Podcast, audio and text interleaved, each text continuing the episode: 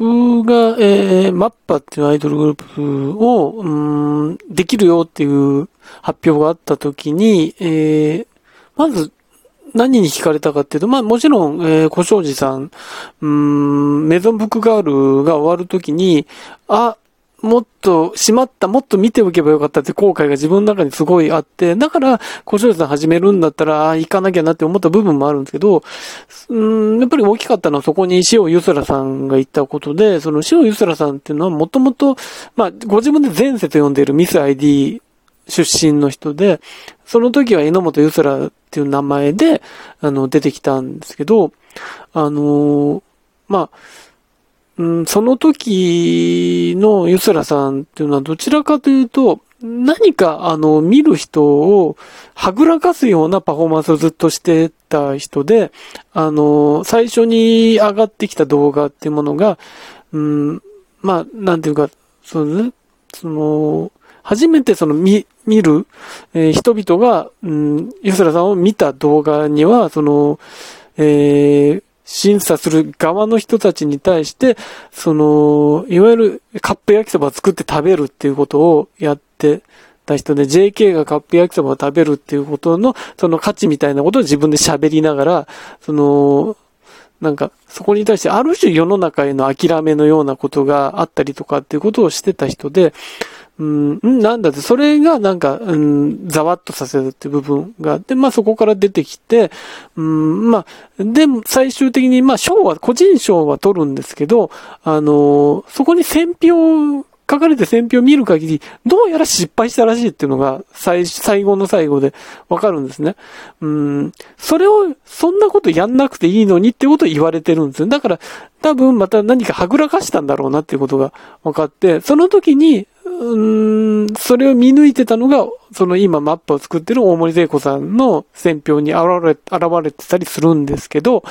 あのー、だから、で、その、ゆすらさん、さらに興味を持ったのは、ゆすらさんがブログを書き始めて、そのブログっていうのが、あの、本当に、ご自分は三分子と呼んでいる、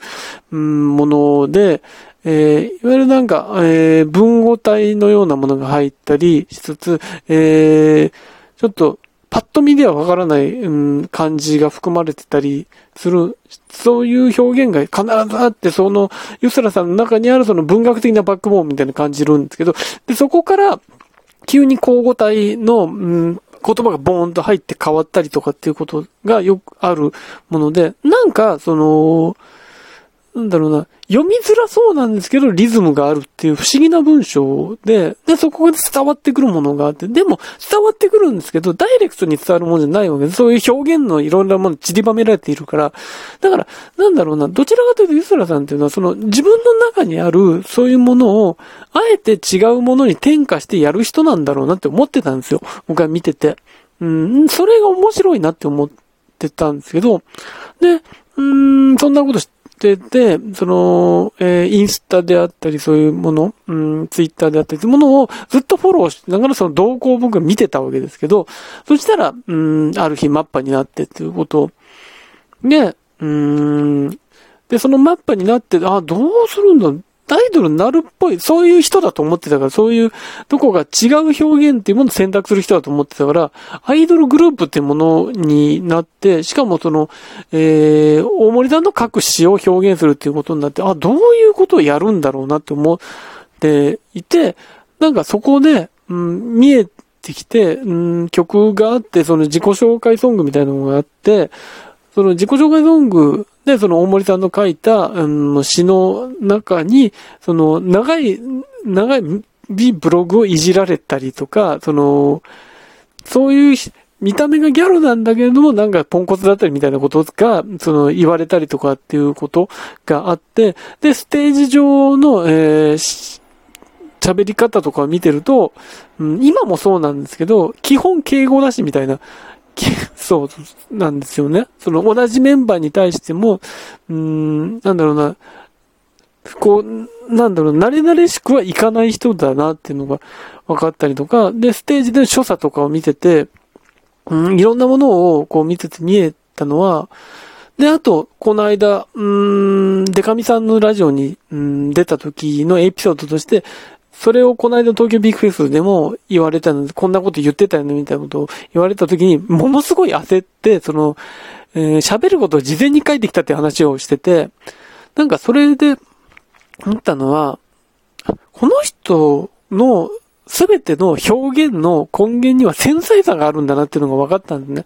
その繊細さというか、その、なんか、なんて言うんだろうな、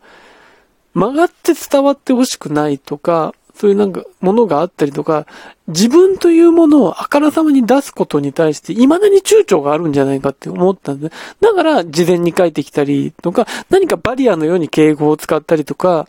ていうことがあって、そのバリアの現れなのかもしれないです。のが三分子の、あの、どこか、えー、伝わるそのちゃんと読まなきゃ伝わらないけど、ちゃんと読んだとしても誤解を生む可能性があるんだけれども、でも、それにして、それにしても自分をあからさまに書くことの方が、多分そこにやっぱり躊躇があるんだろうなっていうことを思って、その躊躇の表れがカップ焼きそばであり、そのミス ID の最後の最後の失敗があったんだろうなっていうことが見てて、ようやく分かったというか、だからその、その、それをうん、唯一そのステージの歌において大森さんの詩に乗せて解放できてるのが今のマッパなんだろうなって。だから、うん、そこで少しずつそのユスラさんが自分を出すっていうことを、うん、に近づいてるのが多分今なんだろうなって思うんですね。だから、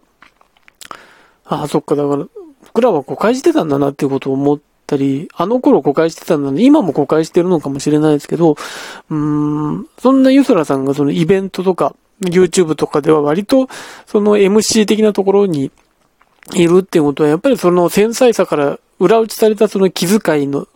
できるものっていうのが多分あるんだろうし、それは、あのー、ミス ID からマッパに至るまでの期間に、そのちゃんと社会人として、その接客をしてたっていうことも多分あるんでしょうけど、そ、うん、それができるってことはやっぱり、あの、なんだろうな、カップ焼きそばなんか食べてっていう面白いでしょっていう人ではなかったっていう。なんか、それをぶん投げて、ぶん投げて、これが私の表現ですってやる人じゃなくて、いろんなそこに葛藤とかがあった上にあれにたどり着いてたんだなっていうことが、今わかるっていうのが、うん、面白いな。長く、うん、長くって言ってもそんなに長い期間とも、あれですけど、やっぱりなんか、そういうものが見えてくるのが面白くて、やっぱりそういうものを、うん、大森さん見抜いてて、うん、入れるときに、そこも含めて、この人面白いなっていうのが多分あったんだろうなっていうこと、うん、があって、だからな、なんだろうな、うん、が、その、ゆずらさんっていう人に対して見逃せない部分っていうのは、そこなんですよね。なんか、うん、未だに、未だに多分何か周りに対してとか、うーん、ファンに対してもそうだと思うんですけど、どこか、うん、素の自分で相対することに多分、一歩一歩何かがあるんだと思うんですよ。一歩何かがあることの現れが敬語だと思うんですよ。だから、うーん、なんかそういうことがあって、例えば、うん、そういう準備して出たりとかって、今後も多分、なんかそういう番組出演とかそういうことになっていくんでしょうけど、そこを超えられた瞬間、誰かに超えられた、そこで用意してないものに対して何かを出された時に、うーん、どうなるかっていう、この人がどうなっていくかっていうことで、本当の多分ものが見えてくるし、で、本当のものを出せた瞬間にまた多分なんか変わってくるんだろうしってことを考えると、あ、この人の動向まだまだ見逃せないなと思って、なんかその瞬間も見たいなっていう、その瞬間、あ、出していいんだっていう、その自分のありのまま出していいんだってなった時、また多分何かパフォーマンスが変わったりとか、各文章が変わったりとかっていうのがあるような気がするんで、なんかまだまだ、うん、注目していきたいなと思ってますね。